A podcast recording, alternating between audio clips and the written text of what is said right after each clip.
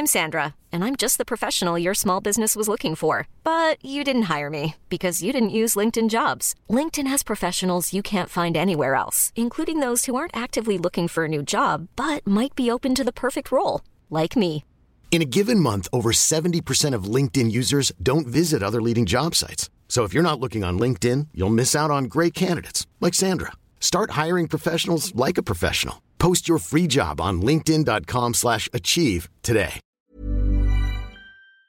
Vamos a platicar, eh, le decía, con Carlos Capistrán, economista en jefe para México y Canadá del área eh, de Global Research de Bofas Securities de Bank of America. Carlos, ¿cómo estás? Muy buenos días. Un saludo y un abrazo hasta Nueva York, donde, bueno, por cierto, la situación de la emergencia sanitaria está bastante complicada. Carlos, buenos días. Hola, ¿qué tal? Muy buenos días. Gracias, como siempre, por tomar la llamada. Pues ayer eh, publicaron, ahí en el Bank of America, un eh, análisis, un reporte importante con respecto a México, al panorama económico, al informe o, al plan de rescate económico que presentó el gobierno federal. Y bueno, pues lo califican como uno viejo, procíclico, que no eh, pues se da apoyo a empresas y personas directamente afectadas por el COVID-19. Cuéntanos, eh, por favor, Carlos, sobre este reporte. Sí, efectivamente, mira, lo que estamos viendo en todo el mundo es un apoyo por el lado eh, fiscal muy importante, eh, especialmente a todos aquellos negocios y a todas aquellas personas que se están viendo directamente afectados uh, por la cuarentena. Entonces, por hablar de nuestros socios comerciales, en Estados Unidos estamos viendo un paquete de ayuda de más de 10 puntos del PIB, también en Canadá estamos viendo un paquete de ayuda de más de 10 puntos del PIB. Eh, ahora, estos son países desarrollados, eh, usualmente hacen este tipo de, de, estímulos, no de este tamaño, esta es la primera vez que hay estímulos de este tamaño, pero usualmente dan estímulos cuando hay problemas. Pero estamos viendo países emergentes como México, eh, que también están dando impulsos importantes. Por ejemplo, vemos el caso de Chile, donde están dando un estímulo de más de 4% del PIB específico para lidiar con la emergencia económica. En el caso de México, lo que ha sido anunciado hasta ahora pues es 0% del PIB. Es, muy, es prácticamente nada, nada nuevo o cosas muy chiquitas que como se ven como porcentaje de economía, pues prácticamente no pintan. Uh -huh. Eh, mencionan ahí que eh, en, en, el reporte que México se acerca rápidamente a problemas de sostenibilidad eh, fiscal o sustentabilidad fiscal y además también posibles rebajas a la calificación eh, que vendrán más rápido quizá de lo esperado por, por, pues por todo mundo, ¿no? Eh, eh, cuéntanos qué, ven en este escenario. Primero en materia fiscal, porque el presidente pues, ha sido muy eh, reacio, por decirlo de alguna manera, primero a otorgar estímulos fiscales a, las, a las empresas y en segundo término, hablando de sus balances y sus metas fiscales, pues tampoco quiere moverle ahí a endeudarse y a, y a que México tenga un déficit fiscal mayor. Eh, cuéntanos cómo ves estos dos eh, escenarios en, en materia fiscal. Mira, creo que es útil dividirlo en lo que está ocurriendo este año y luego lo que ocurre eh, en años posteriores. En, en este año el problema fundamental es que los ingresos del gobierno van a caer de una manera importante. El volumen de la exportación del petróleo está cayendo, la actividad económica está cayendo, entonces los ingresos van a caer, entonces hay que llenar ese, ese hueco. El gobierno ha estado trabajando en, en, en llenar ese hueco ya nos dijo que va a utilizar los recursos que hay en los distintos fideicomisos eh, eh, eh, para, para, llenar, para, llenar ese hueco. Entonces, bueno, ese es el reto, el reto número uno. El reto número dos es hacia adelante. ¿Qué le va a pasar a los ingresos del gobierno hacia adelante por lo tanto qué le va a pasar a la deuda? La deuda este año va a aumentar debido a la emergencia económica. ¿Qué es esto de sostenibilidad fiscal? Bueno, ¿qué le va a pasar a la deuda hacia adelante? Y si bien eh, el gobierno no ha querido incrementar la deuda, esta de todas formas se ha venido incrementando, en parte, por ejemplo, por la depreciación. El mismo gobierno estima que la deuda que era 45 puntos del PIB el año pasado acaba en 52 puntos del PIB este año. Nosotros creemos que podrá incrementarse incluso más, 55% por arriba, pero hacia adelante el problema puede ser un problema de crecimiento. Si no hay un apoyo decidido a las empresas, a las personas afectadas por esta emergencia, hacia adelante va a ser muy difícil que el país retome tasas de crecimiento, eh, incluso como las tasas que teníamos hasta hace pocos años, y eso es lo que te puede dar un problema de sostenibilidad de la deuda hacia adelante. Ahora, eh, como tú mencionas, el, problema también es la recuperación económica, es decir, eh, México inevitablemente va a caer, como muchos países, en una crisis económica, en una debacle y una depresión quizá económica eh, profunda. Ustedes eh, eh, pronostican que México puede estar por ahí del menos 8% en el 2020 en cuanto a su Producto Interno Bruto, pero también ayer, Carlos, yo veía en este reporte que pues eh, avisoraban que si no se tomaban nuevas medidas para tratar de contener esta caída y esta crisis que se está generando eh, por parte de la oferta y la demanda, por supuesto, pues podría irse todavía más abajo de ese menos 8%. ¿Así lo ven?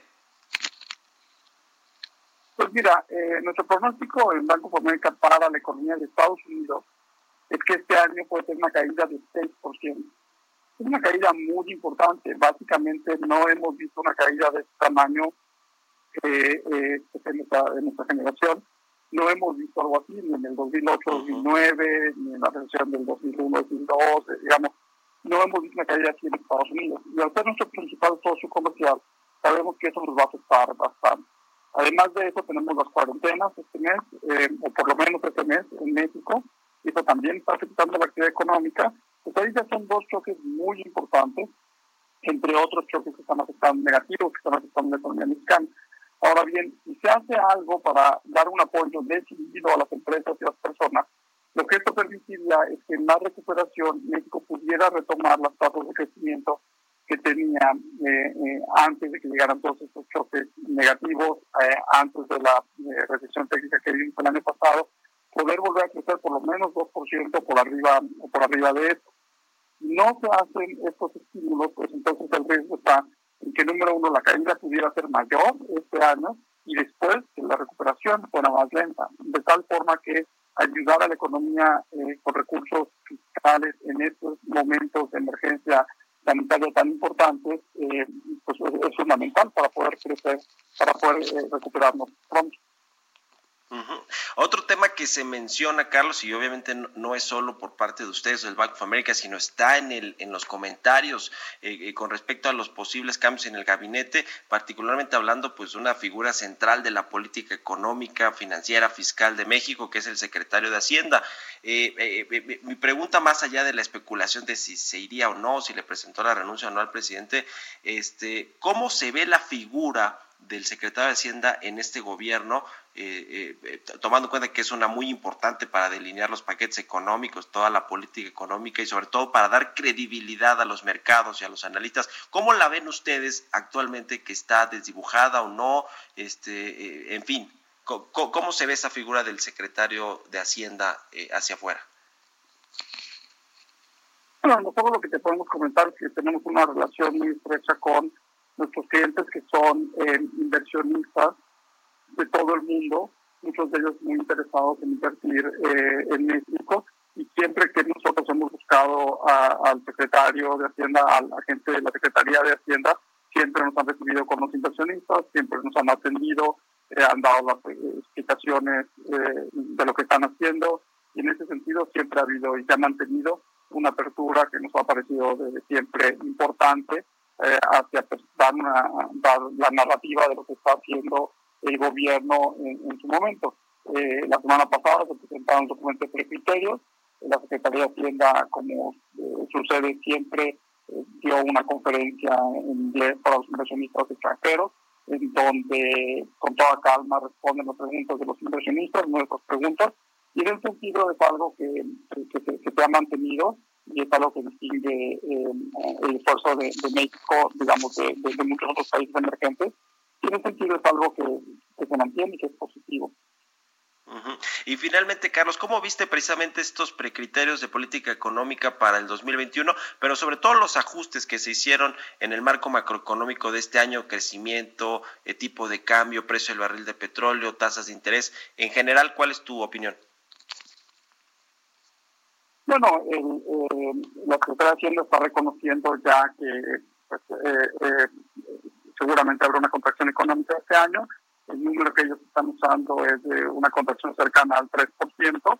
Eh, nos parece que la contracción, como, como lo mencionaste hace un momento, podría ser mucho mayor y por lo tanto nosotros esperamos una caída en los ingresos mayor y un aumento en la deuda mayor de la que se considera en, en precriterios, pero ciertamente ya hubo un ajuste, yo te importante a los números que, se están presentando. Aún así creemos que, como te decía, puede ser mayor o mucho mayor. De hecho, la caída en, en, los ingresos, eh, a pesar de eso, este no es el momento eh, para, para retomar autoridad. Nos parece que es el momento para apoyar, te decía, decididamente a empresas y, y a personas afectadas.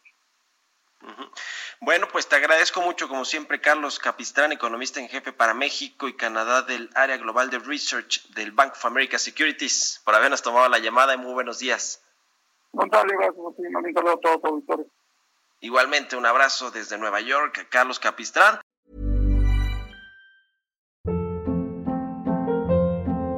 Hold up. What was that? Boring. No flavor. That was as bad as those leftovers you ate all week. Kiki Palmer here, and it's time to say hello to something fresh and guilt-free. Hello Fresh. Jazz up dinner with pecan-crusted chicken or garlic butter shrimp scampi. Now that's music to my mouth. Hello Fresh. Let's get this dinner party started. Discover all the delicious possibilities at hellofresh.com.